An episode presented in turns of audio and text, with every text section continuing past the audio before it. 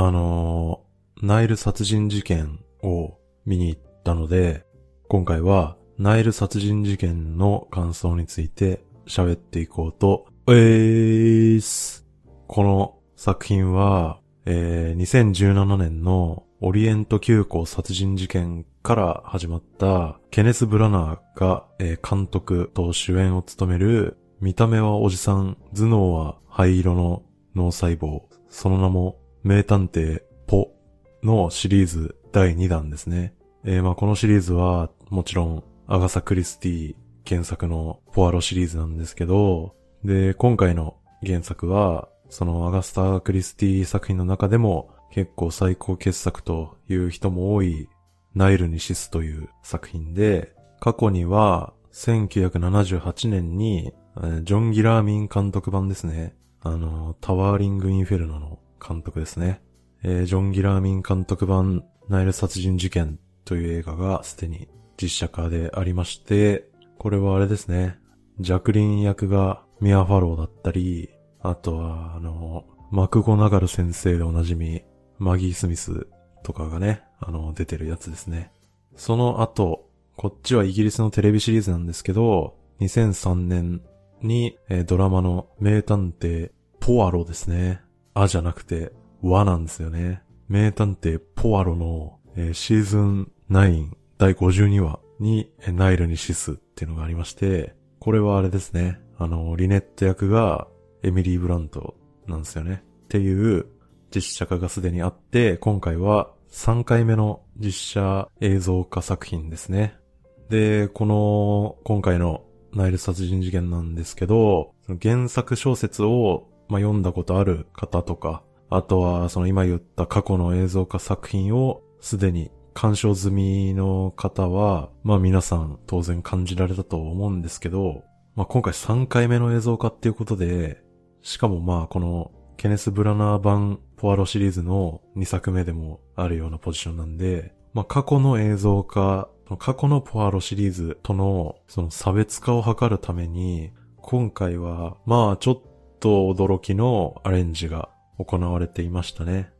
この今回の映画が撮った原作や過去作からの改変とか、まあそのアプローチに対しては、まあ賛否両論あるかと思うんですよね。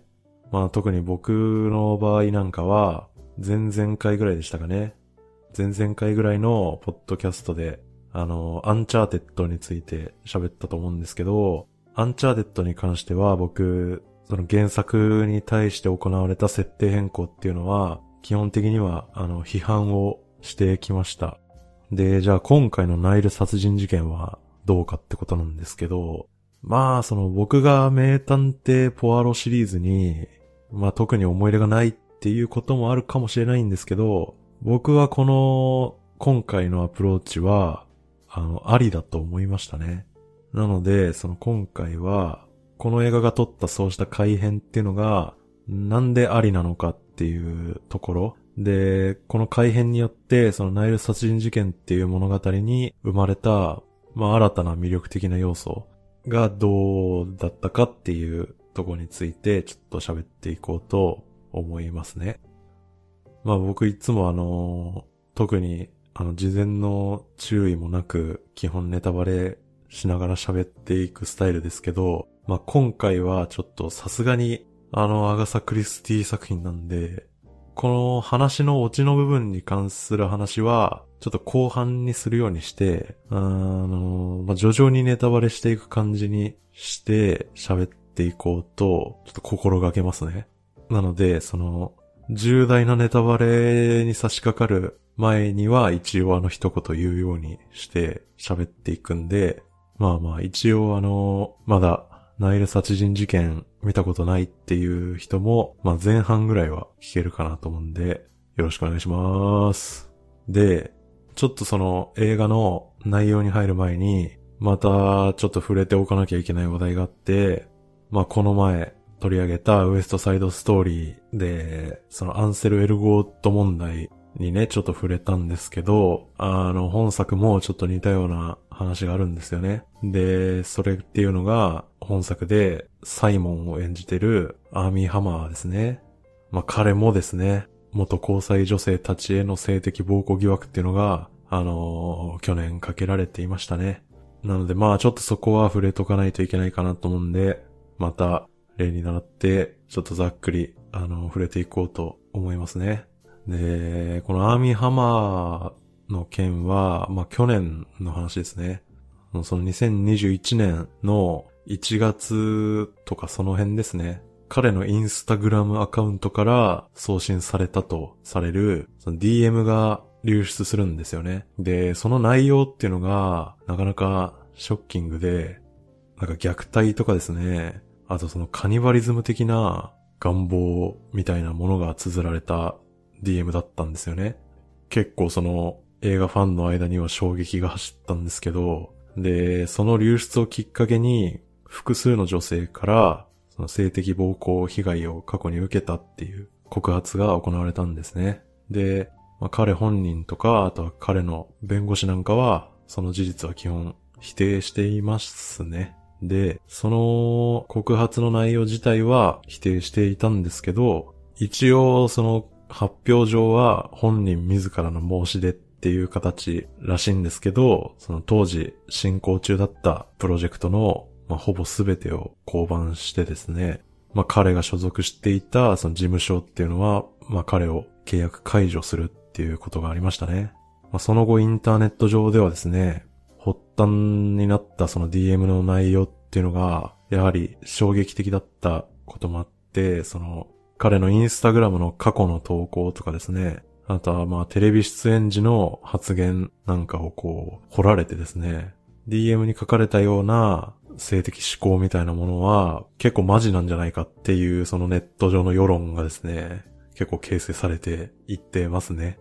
あの、なので、まあ、もし興味のある方はちょっと調べていただきたいんですけど、まあ、その後ですね、去年の3月頃にはですね、ロサンゼルス警察ですね。で、あの、実際に警察がちょっと動いたんですよね。動いたんですけど、まあ、ただ、去年の12月ですね、頃に、まあ、捜査終了して、で、一応結果としては、証拠不十分で、その起訴は難しいだろうっていう結論に至ったようなんですね。最終的にその彼が法的措置を取られるってことは結局なかったんですけど、ただまあ報道によると、去年の5月ぐらいですね。5月頃から、一応その酒とドラッグとセックスの問題で治療を受けるためと称して、なんかそのリハビリ施設に入院していたらしく、で、それを去年の12月ですね、その捜査終了の報道の直後ぐらいに彼が退院しましたみたいなあのニュースにもなっていましたね。で、それっきり一応彼の今後の俳優活動がどうなるかっていうのはまだ不明ですね。っていう感じで、まあ彼もちょっと色々問題がある人だということなんですよね。で、ここもウエストサイドストーリーと同じで、このアーミーハマーのスキャンダルっていうのは去年なんでね、撮影終了後に発覚したものなので、ナイル殺人事件に関しても、その俳優の差し替えとか、あの、すべて再撮影みたいな対応は行われていないですね。なのでですね、まあ、ちょっと本作も、そのウエストサイドストーリー同様、制作中にはもうみんな知らなかった情報なのでね、まあその作品に罪はないぞっていう姿勢で、なるべく皆さんには見てほしいところですよね。っていう、あの、我々のね、その作品に対する向き合い方をちょっと問われている、あの、昨今ですけど。まあまあ、そんなところで、一応じゃあ、内容に入っていきますね。ここ最近というか、まあもうずっとですけど、そういう作品続いてますけど、過去の有名作品のリメイクとか続編とかスピンオフみたいな作品が非常に多いですよね。今ちょっと触れてきたそのウエストサイドストーリーっていうのもまあ超有名作品のリメイクでしたね。で、今回も原作はもう1937年で、複数回映像化されてるような作品のリメイクなんですよね。ただ、その本作に関しては、やっぱりその、その他多くのリメイク作品たちとはちょっと性質が異なりますね。で、それは、あの、リメイク元っていうのが、あまりに有名なミステリー作品だっていうことですよね。で、この原作のナイル・ニシスっていう作品というか、アガサ・クリスティのこのポアロシリーズっていうのは、いわゆるあの、フーダニットって言われるジャンルですね。フーダニットっていうのは、その誰がやったのかですよね。フーハズダンイットの略なんですけど、その誰がやったのかが話のオチっていう、まあ、そういう推理小説のジャンルですよね。そういう話なんで、あのー、この物語における面白さっていうものの最も大きな部分を占める要素っていうのが、その誰が犯人なのかっていうのと、そのトリックですよね。で、それに対する驚きっていうのが、もう、その物語の面白さのほとんどじゃないですか。で、その驚きってもう、一回その物語知っちゃったら、もう二度と同じようには驚けないじゃないですか。映画に関して言うと、そのもし一回目の映画化であったら、小説で描かれた世界が映像化されるっていう目新しさもあるし、まあ小説を読んでない層っていうのも結構多いんで、そういう層がまあ映画になったことで初めてその物語を知るっていうこともあるので、それほどあの問題にはならないと思うんですね。だけど、それをさらにそのリメイクっていう形で、もう一度語り直すっていう作業を、こういうそのフーダニットもので行うってなると、まあ、初の映像化でもないんで、映像化することへの目新しさっていうのも弱まるし、その前の映画を見てる人っていうのも一定数いるんで、そういう人たちに対しては、誰が犯人なのかっていうこととトリックに対する驚きっていうのは、もう与えられないのが確定してるんで、なので、その点において、まあ基本的には非常に不利な戦いになるわけですよね。もう犯人知ってる状態で見ないといけないわけですからね。なのでやっぱ他のジャンルにおけるリメイクとは、やっぱ要求されるハードルがちょっと違いますよね。そんな状況でもうがっつり対策としてハリウッドリメイクに挑んだのが2017年のオリエント急行殺人事件でしたね。こっちはこっちで、あの、ナイル殺人事件よりも、まあ、有名でして、あの、テレビ版も含めると4回目の映像化だったんですけど、映画だけに言うと、1974年のシドリー・ルメット監督版オリエント急行殺人事件から2度目の映画だったんですね。で、この推理物のリメイクは非常に難しいっていう状況で、このオリエント急行殺人事件のリメイクが取ったアプローチっていうのは、まあ、ポアロっていうキャラクターの再解釈はしつつ、あの、基本的な、全体的なアプローチとすると、基本はその今、現代の映像技術っていうのと、あとは現代のスター俳優集結っていう部分で攻めたんですよね。なので、その、キャラクターの設定とか物語のプロットみたいな部分に関しては、まあほとんど、その1970年版に対しては、それほど目立った改変みたいなものはなかった、やや保守的な、あの、リメイクだったですね。その結果、あの、批評的には、まあまあぐらいの、まずまずぐらいの評価だったんですけど、工業収入的には、あの、無事ヒットしましたね。そして今回のナイル殺人事件なんですけど、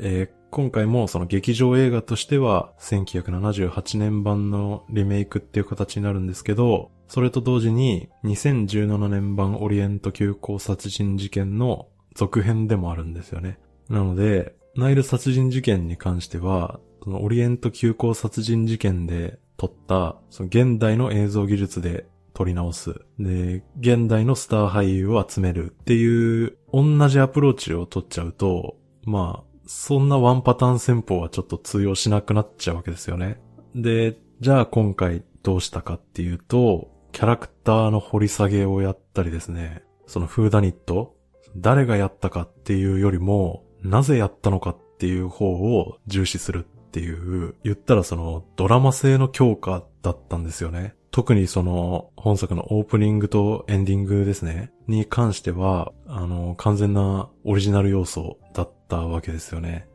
まあなので、その、結構大きめの改変をやっちゃったんですよね。で、冒頭に述べた通り、僕はこの改変については、今回ありだと思ったんで、なのでまあ、ここから少しずつちょっと具体的な内容に入ってきますね。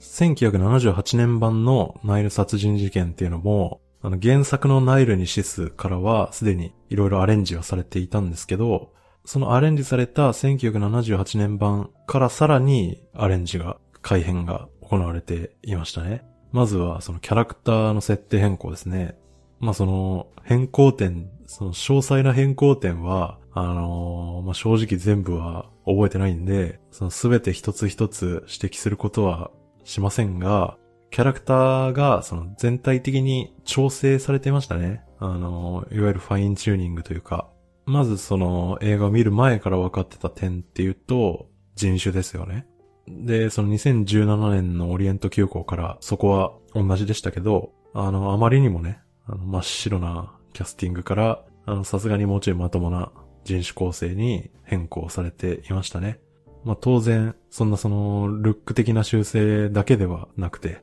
キャラクター造形とか、あと人物同士の関係性なんかも、今回はいろいろ調整が行われていて、この調整は各人物がより人間味を持つようになって、そのドラマ性の強化っていうのに、その非常に成功している改変だと思いますね。で、まあその大事な、目立った変更点だけ触れておくと、まあまずは、あの、ブークっていうキャラクターの登場ですかね。前作のオリエント急行殺人事件に登場したトム・ベイトマン演じるブークっていうキャラクターが本作にも登場したんですね。で、原作にはいないキャラなわけですよ。こんなね、トリックが大事な推理物の話で、原作にいないキャラクターを登場させちゃって大丈夫なのかと思いそうになるんですけど、あの、そこは、まあもちろんというか、あの、きっちりうまく馴染ませてましたね。その本作における彼のポジションは、ベースとしては、設定的には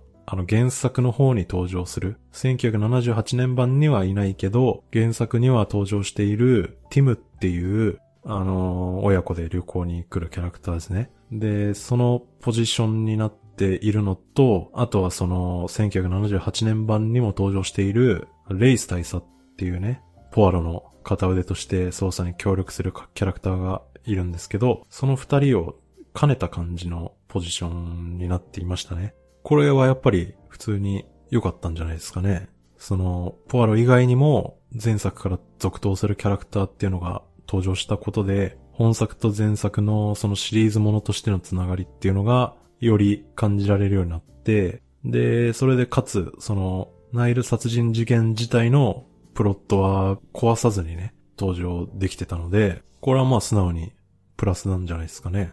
まあその、ティムとね、レイス大佐がナイル殺人事件で一番好きだったのにみたいな人はちょっと不満かもしれないですけど。まあまあまあ、そんないないっしょっていうね。もう一個大事な変更点というか改善点は、各キャラとリネットとの、まあ、因縁ですね。で、この因縁も改変されてましたね。特にその1978年版なんか見ると、まあ基本的にはお金に関する因縁なんですよね、ほぼ。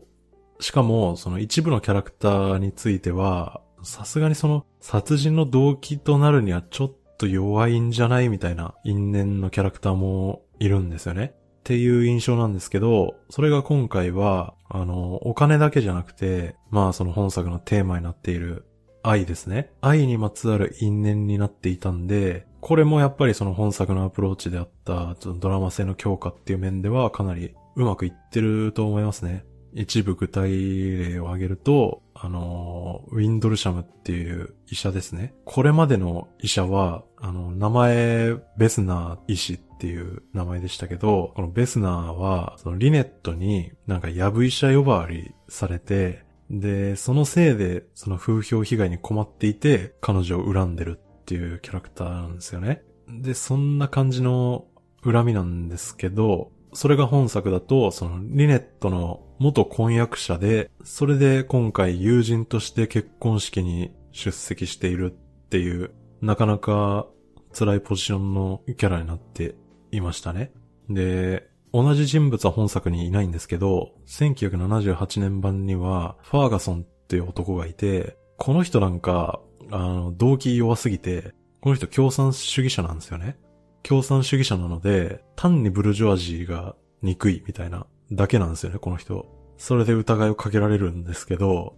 やっぱりちょっと弱いですよね、動機が。なので今回そのキャラクターは削除されていて、共産主義者っていう設定だけ、その、今度はマリー・バン・スカイラーっていう夫人に引き継がれていましたね。そのマリー・バン・スカイラーっていうキャラも、今まではちょっとその、リネット殺害の動機にはちょっと弱い人で、今までのスカイラーは、そのリネットが持ってる真珠のネックレス今回ティファニーになってましたけど、その真珠のネックレスが、なんかただ欲しいだけの人みたいな感じだったんですけど、それが今回、リネットのゴッドマザーっていう設定になっていて、まあめちゃくちゃリネットと関係の強い人になってましたよね。で、そのスカイラーと、あとは、そのスカイラー専属の看護師であるバワーズですね。そのスカイラーとバワーズの関係っていうのもあって、リネットとの利害関係は、まあ明らかに強化されていますね。で、この辺はもうやっぱり単純に改善じゃないかなって思いましたね。そのキャラクターに関して、あと最も特筆すべきなのは、サロメ・オッタボーンの役割ですよね。まあ、詳しくは、あの、後に喋ることになると思うんですけど、あの、このサロメっていうキャラクターも、これも大幅にやっぱ改善されているんじゃないですかね。設定的には、えー、元のサロメっていうのは、リネットをモデルにした恋愛小説を書く小説家なんですよね。っていう設定が今回そのジャズシンガーっていう職業に変更されていて、で、人種もアフリカンアメリカンになっていましたね。で、過去作のサロメっていうのは、ポアロに対してなんか若干セクハラ気味のおばさんみたいな。それでもその一般的なセクハラ親父よりは全然マシなレベルなんですけど、若干めんどくさいおばさんみたいな感じで、で、なんかポアロが迷惑がるみたいな。なんかそんな感じのキャラクターで終わるんですけ種今回はその人種差別っていう話題でリネットとの因縁が強化されていましたし、その本作のテーマである愛について結構大事な役割を担っていましたね。えー、それについては、あ後で述べますね。じゃあちょっとこっからもう一段階ちょっとネタバレ入りますね。えー、っと、本作が行った改編の、まあ、一番印象的だった変更点というか追加要素ですかね。見た方なら皆さん驚いたと思いますが、原作で描かれることのなかったポアロの過去、彼が口ひげを生やしている理由っていうのが描かれましたね。まあその映画で起きた出来事だけ簡単に言っとくと、第一次世界大戦中にその爆弾によって顔にできた傷を隠すために髭を生やし始めたっていうものが描かれましたね。ここは、まあさすがにやっぱり賛否両論分かれる部分でしょうね。まあ実際否定的な意見も見ますね。確かにその原作ファンにとっては、あのー、ちょっと嫌かもしれないですね、そこは。その意見はやっぱわかるんですよね。キャラクターの掘り下げってある程度大事なんですけど、過剰に掘り下げるのはやっぱりそのキャラクターの人物像とか歴史っていうものに対するこちら側の想像の余地っていうのを潰されることになるんですよね。なのでその過剰な掘り下げはむしろそのキャラクターが持っていた魅力を損なう結果にもつながりかねないんですよね。ファンにとってはなんか勝手な答え合わせをされたような気分になって、しかもそれがそのそんな答えかよって言われちゃう場合もあるんでね。こういうその、懸念にファンも制作陣も苦しんでるような作品として最も代表的なのは、スターウォーズシリーズですよね。で、特に、ハンソロというね、大人気キャラクターの若い頃が描かれてしまった、ハンソロスターウォーズストーリーっていう映画がありましたね。あれはもう本当にファンたちがその勝手な答え合わせに激怒することとなった、まあ大変な問題作だったわけですよ。スターウォーズで言うと、その現在でも、もうすぐ配信が開始されますけど、オビワン・ケノービですよね。あれも、どうやらそのオビワンの過去のね、物語が描かれるっていうことみたいなんですけど、それもやっぱり、どんどん、そのオビワンに対する想像の余地っていうのが潰されていっちゃうんですよね。それは果たしていいのかっていう問題がやっぱりあるんですよね。なのでこのオビワン・ケノービっていうのも、スター・ウォーズガチ勢ほど、やっぱ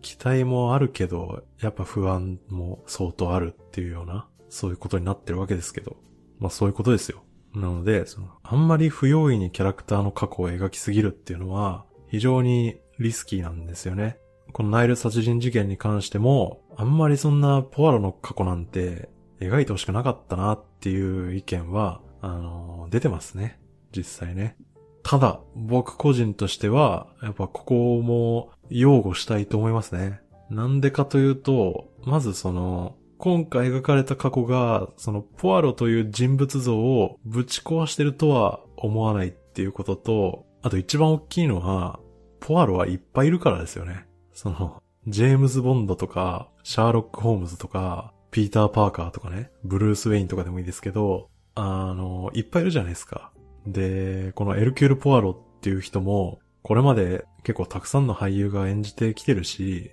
で、その度提示されるポアロ像って、まあまあ、いろいろあったじゃないですか。ね、それこそ、その1978年版のナイル殺人事件でポアロを演じてたピーター・ユスティノフなんかは、外見がね、あまりにもその小説版とかけ離れてるだろうっていうことで、もうあの、なんならアガサ・クリスティ本人があんまりよく思ってないようなポアロだったんですけど、でもまあ結局そのナイル殺人事件以降6回ポアロを演じているしね。イギリスのテレビ版のその名探偵ポアロですね。あじゃなくて和の方。名探偵ポアロシリーズでポアロやってたデビッド・スーシェなんかは原作に一番近いポアロっていう風に評価されてるんですよね。そういうポアロもいるわけですよ。なので、その、まあ、これ同じ話を僕、その007のタイムトゥーダイのポッドキャストでも言ってたんですけど、もうすでにいろんなポアロがいるので、まああまりにも口ひげがでかいポアロとかね、髭を生やす理由が語られちゃうポアロみたいな、がいてもいいじゃんって思いますね。ポアロいっぱいいるんで、そのハンソロみたいな一人しかいないキャラをアレンジしちゃうのとは、やっぱ意味合いが異なりますよね。いっぱいいるうちの一人なんで、そこはやっぱり、そのある程度自由が認められてもいいじゃんとは思いますね。まあ、ただ、じゃあ、どんなアレンジしてもいいかっていうと、そうでもなくて、それがまあ、あの、僕が批判したアンチャーテッドのネイトみたいなことなんですけど、その、あんまりそのキャラクター本来の人間性と真逆を行くような、そういう変更されちゃうと、ちょっと困るわけですよ。その点、そのケネス・ブラナー版ポアロっていうのは、あの、割と性格面とか人間性の部分においては、原作にかなり一致してるっていう風にかなり言われてるんで、なので、あの、その部分を踏まえた上での今回追加要素なので、なのでその、ポアロっていう人物像からは、特にその逸脱はしてないキャラだと思うんで、なのでまあ、まあいいじゃんっていうね、風には思いますけどね。っていうポアロ像ですね。で、キャラクター以外の変更点でちょっと目立ってたのが、その作劇の部分ですね。1978年版は、ちょっと特徴的な作劇が行われてたんですよね。で、それっていうのは、そのポアロが各人物を取り調べるときに、そのポアロがそれぞれの人に対して、このような手口であれば、あなたはリネットを殺せましたよねっていう説明をするところで、そのポアロのナレーションに合わせて、各人物がリネットを殺害するその再現シーンが毎回差し込まれるんですよね。これがまあ特徴的で楽しい部分ではあるんですよ。で、今回そのような作劇っていうのは行われていなくて、基本はそのポアロが口頭で説明するだけみたいな感じになってましたね。で、ここに関しては確かにナイル殺人事件っていう物語に今回初めて触れる人にとっては、ちょっと退屈なことになるかもしれないのは否定できないと思いますね。ただまあ、ここも、その映画側の肩を持つとですね、まあ、このナイル殺人事件自体は、よく知られた物語なわけですよ。まあ、今回は、なので、そのフーダニット、誰がやったかっていうことには、そんなに重きを置いてないっていうことと、何よりその、1978年版と全く同じ演出をするわけにもいかないしねっていうことなので、そこはね、まあちょっと多めに見てあげたい。なのでまあそれはそれでその、1978年版も見てねっていう感じでいいんじゃないですかね、そこは。んで、最後にもう一個特徴的な変更点。まあ、変更点ですかね。っていうと、あのー、背景ですよね。映像の。背景が CG 問題ですね。ここは、あの、賛否両論んですけど、まあ、ちょっと P の方が多い印象ですね。で、僕もここに関してはちょっと、あんまりその好みではないですね。このナイル殺人事件は、そのエジプトとかそのナイル川が舞台なんですけど、今回の撮影はすべてイギリスで行われているんですね。で、なので、その基本的にはすべてセット撮影。で、背景は合成で作られていますね。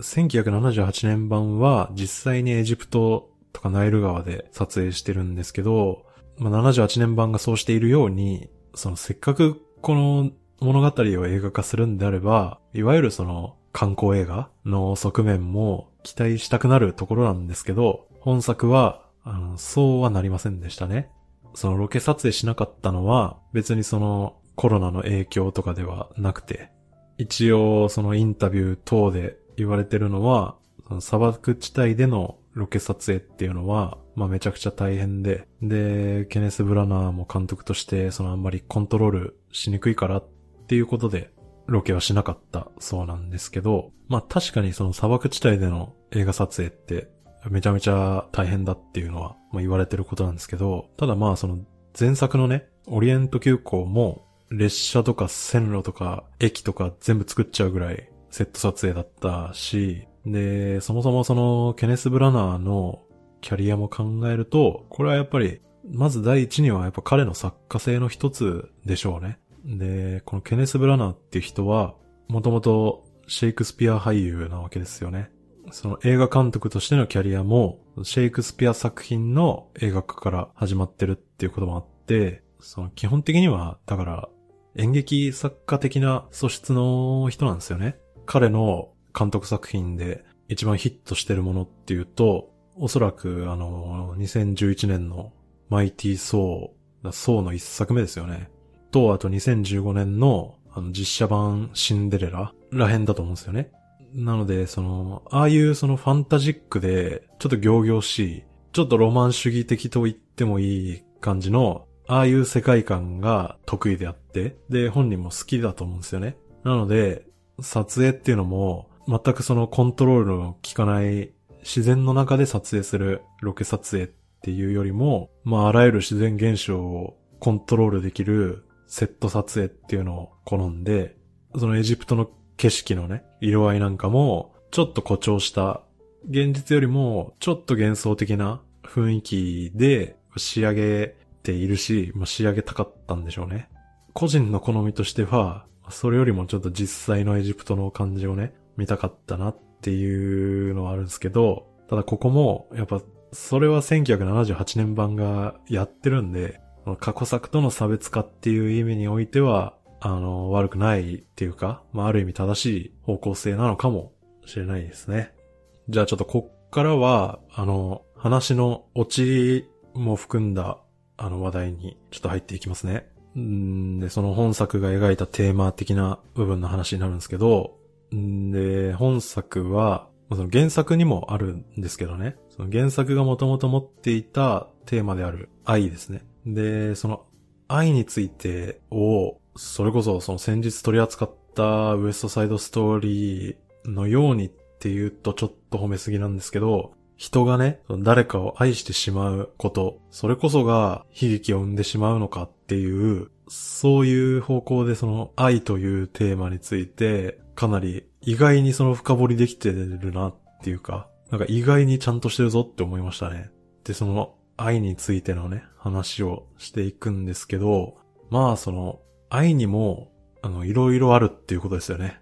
すごい薄いこと言いましたけど、まあその、今回のね、舞台になるカルナック号、あの船に乗り込んだ人々は、いろんな利害関係から対立してましたね。それらの対立軸って、まあほとんどどれも愛が関係してたんですよね。ドクター・ウィンドルシャムとリネットとか、あとはそのルイーズとリネットとかね。あとはスカイラーとバワーズの関係とか。あとはそのブークとロザリーの交際にまあその正直そのレイシズム的に反対してたユーフェミアっていうお母さんも、結局そこで対立してしまうのって、息子を愛しているからですよね。今回その対立で描かれてる愛って、愛と言っても、いわゆるその利己的な愛なんですよね。で、それを最も代表してる例っていうのが、今回の事件の中心にいたサイモンとリネットとジャクリーンのあの三角関係ですね。サイモンっていうのは、結局そのジャクリーンと愛し合うよりも、やっぱお金が欲しかったわけですよね。で、そのためであれば、リネットを、まあ、騙してしまうと。リネットっていうのも、まあ、サイモンに騙されてたっていう面もあるんですけど、その自分を愛してくれる存在が欲しくて、そのためであれば、親友だろうと切り捨てちゃうっていう人なんですよね。で、ジャクリーンっていうのも、サイモンを愛しているって言っても、結局その、一文なしのサイモンではダメで、そのために親友をはめて殺害する計画まで立ててしまうわけですよね。なので、まあその愛しているとか愛し合ってるって言っても、結局それは利己的な感情から始まってるものなんですよね。で、この事件を解決するポアロっていう人物は、その愛がこうやって悲劇につながりうるんだっていうことを最も知っている人物なんですよね。ただ彼も彼で、その愛は悲劇につながるんだっていう、そう思ってるその愛っていうのは、あくまでその愛のある一面に過ぎなくて、でも彼は今やそのことを忘れていて、その愛のある一面、そのネガティブな側面にばっかり囚われちゃってるんですよね。で、その原因っていうのが、もうその、今回オリジナル要素として追加された部分ですね。その劇中で描かれるように、このポアロは最愛の恋人カトリーヌの死っていうものに責任を感じてるんですよね。自分が彼女にどうしても会いたいって言ってしまったから、その自分が彼女を愛してしまったがゆえに、愛しすぎてしまったがゆえに、彼女を失うことになったって考えてるんですね。なので、その結果、ポアロはもう愛そのものを封じ込めて、で、顔の傷であると同時に、心の傷でもある、その口元をね、あの大きな髭で覆い隠して、それでその探偵というね、人を愛するどころか、その理性によって、他人であれば誰でも初めから疑ってかかるような、そういう生き方を選んでしまった人なんですね。で、今回、そんなポアロに愛のネガティブな側面ではなくて、もう一つの側面を思い出させてくれることになるのが、ブークとロザリーの関係と、あと一番はサロメとの出会いなんですね。で、まずはそのブークとロザリーの関係ですよ。ブークは物語の終盤でリネットのネックレスを盗もうとしていたことが発覚するんですけど、でもそれって断固として二人の結婚を認めなかったお母さんが原因なんですよね。しかもブークはお母さんのことも愛しちゃってるんで、その反対するお母さんを無視できないわけですよ。で、お母さんに結婚を認めてもらうためにお金が必要だと思って、ネックレスを盗もうとしちゃうわけですよね。なんですけど、その、ブークとロザリー当人たちを見れば、あの、彼らは、その自分たちの階級とか、その財力などは本来気にしてなかったわけですよ。なので、その、ありのままのお互いを、お互いが受け入れて愛し合ってたんですよね。この愛っていうのは、サイモン、リネット、ジャクリンたちの間にあった、その利己的な愛とは違うわけですよ。ポアロはユーフェミアの依頼によって、その彼らがね、結婚に適しているかどうかみたいなのを調べるために二人を観察してたわけですけど、彼らを観察するうち、彼らの間に相手をありのまま受け入れようとする、受け入れる愛ですよね。自分本位な愛ではなくて、相手を受け入れるっていう愛を見て、で、その愛の持つポジティブな方の側面っていうのを彼は見出していくんですよね。と、もう一つ大事な役割を果たすのが、サロメとの出会いですね。ポアロは、ブークに背中を押されるような形でサロメに話しかけて以降、その彼はサロメに惹かれてるんですよね。一方サロメの方もポアロには好意的だったんですけど、ただその今回の事件を終えて最後の別れ際でサロメがポアロにこう言うんですよね。あなたの仕事は見たくなかったって言うんですよ。最後にこのサロメがポアロに伝えたこのメッセージっていうのは、完全にその愛を押し殺して、その心の傷をね、覆い隠した探偵としてのあなたではなくて、もっと素のありのままのあなたが好きだったのにっていうことですよね。サロメによるこの最後のメッセージは、まさにその映画のオープニングで傷ごと自分のことを愛してくれたカトリーヌ的なんですよね。なので、そのここでポアロはサロメによってありのままの自分を受け入れてもらうことがカトリーヌと重なるわけですよね。そこで、そのかつて自分の中にあったはずの愛と、その愛が持つもっとポジティブな側面っていうのを思い出すんですよね。思い出して取り戻すんですよ。なので、その映画のラストで、ポアロっていうのは、その自分の中にあったはずの愛を封じ込めてきた、その口ひげをすべて取り払って、まさにその顔に傷を負ったありのままの自分でサロメに会いに行くんですね。なので彼はこの物語を通してカトレーヌやサロメに受け入れてもらったように、ついにその自分のことも受け入れて、まあ、ここでやっと真に前を向くことができたっていうね。あの、そういう見方ができんじゃないって思ったんですけど、どうですかね。なので、あのエンディング結構良くねって思ったんですよね。フォアロがヒゲなくすの結構驚きですけど、なかなか良くないって思いましたね。っていう、まあ、今回のナイル殺人事件は、推理物としての謎解きよりも、その人間同士のドラマとか、そのポアロの成長っていうのを前面に押し出していて、その前面に押し出したドラマ性が、なんか結構いいじゃんっていうね、あの、感じでしたね。なので、今回のこのアレンジっていうのは、やっぱだいぶ成功してるんじゃないですかね。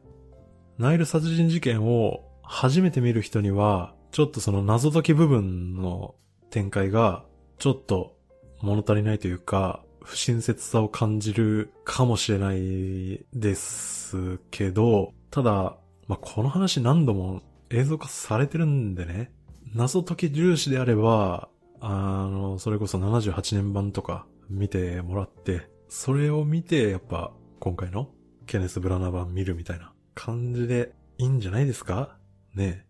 謎解き以外に焦点を当てたポアロもいいじゃんって思いましたね。だってね、そのシャーロック・ホームズだって、あのガイ・リッチ版みたいにね、もうバリバリ好戦的な武闘派シャーロック・ホームズだっているわけですしね。って感じっすね。で、このケネス・ブラナー版によるポアロシリーズは、あの、すでに第3弾の計画がもう進行中らしいですね。次回は、その、アガサ・クリスティ作品の中でも結構マイナーな作品が原作になるらしいんで、なので次回はもうちょっと純粋な推理物のテイストが強くなるかもしれないですね。